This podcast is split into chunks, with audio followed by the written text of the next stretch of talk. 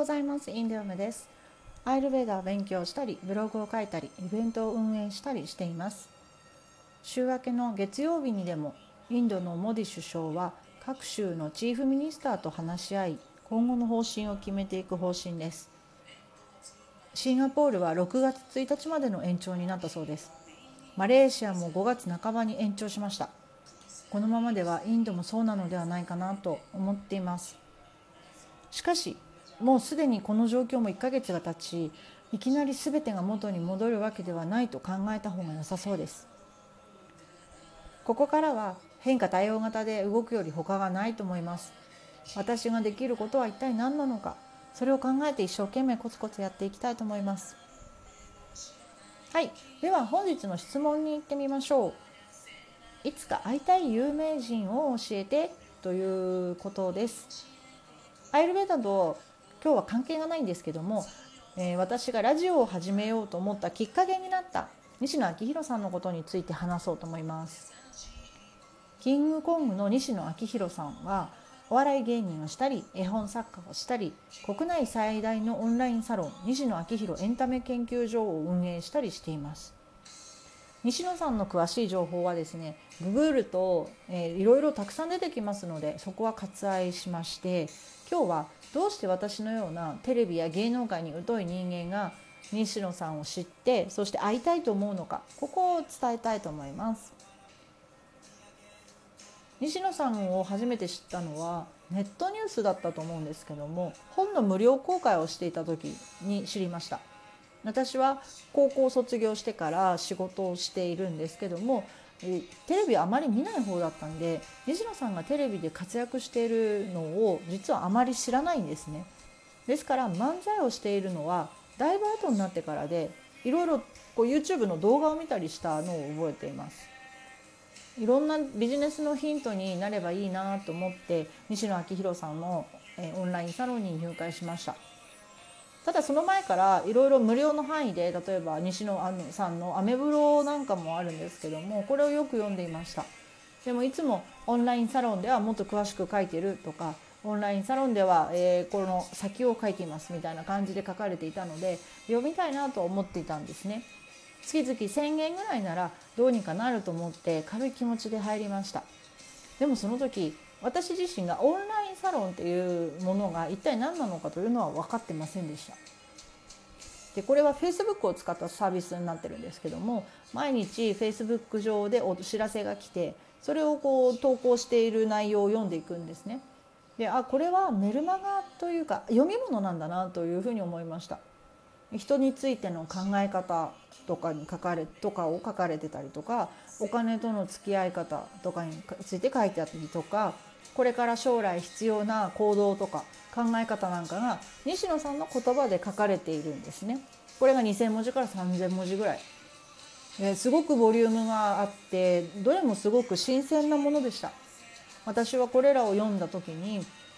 西野さんのことを頭のいい人だなそして西野さんをなんて人が好きな人なんだろうっていうふうに思ったんですね。失敗を失敗で終わらせないとかその強力なポジティブシンキングというのは尊敬する理由の一つです。若い頃とはいえご自身でもこういきなり現場からいなくなったりとかですねいろんな大人とやり合ったりっていう、まあ、若い時の話をしてる時があるんですけれどももともとご本人さんがアーティスト気質というものがもしかしたらあったのかもしれません。おそらく彼にとって芸能界の仕事ですらも自分の作品だったんじゃないかなと思ってます。はい、私が西野さんから勉強していることはもう一つあって自分の性格を考えた時に私はすぐ妥協してしまうんですよね。周りに言われたら流されてしまうタイプであまり執着心がないというかこだわらないタイプなんですけどもでもその裏側は自分のことを信じてあげられないっていうところに気づいたんですよ。西野さんは失敗しても邪魔されても自分の夢を追い続けて世間が彼をバッシングしていても一人でコツコツコツコツ続けた結果が今の西野さんだと思うんですね。でこれはもちろん彼がすごいっていうのもあるんですけれども大なり小なり私たちにもそういうことは起こっていてだからこそそれをどう手にするかそしてどうやってそれを手にするかということを学んで見よう見まねにこういろいろ失敗しながらでもやっていきたいと思ってそこを勉強させてもらってます。えー、こういったことを学ぼうと思っているのが私のオンラインサロンの使い方です。新しいマーケティングの方法だとかこれからのインターネットサービスのヒントなんかがオンラインサロンからも勉強できます。それは全部実現性がすごく高くてとっても有益だなと思っています。でも最終的にはですねスーパー営業マンのどんなノウハウ本を呼ぼうが経営塾に通おうがオンラインサイロンに入ろうが結局は自分がいかに動くかということに尽きるんですよ。そういう意味では私はこのロックダウンの期間というのは自分にとってチャンス到来の時期なのかなというふうに思っています。なぜかというと実は2019年2020年にこうなった時に1月に私は自分の目標を立てたんですよね。その目標というのが働き方を変えるっていうことだったんですけどもそれをこうどういうふうにしてやっていけばいいかなって思っていた最中だったんです。これはその中に私は目標を掲げたもののえー、全てをこう簡単に切り替えることはなかなかできなくてそういうなかなかできない理由に甘えてる部分とかも多くて前からの仕事をずるずるずるずる引きずりながらこうやっていたりするものもあったんですけどもコロナウイルスのこの影響で2月からそうも言ってられなくなりました私は今までこう立てた夢を描いているような自分の目標をもう自分を信じて突き進むしか今方法がないんですね。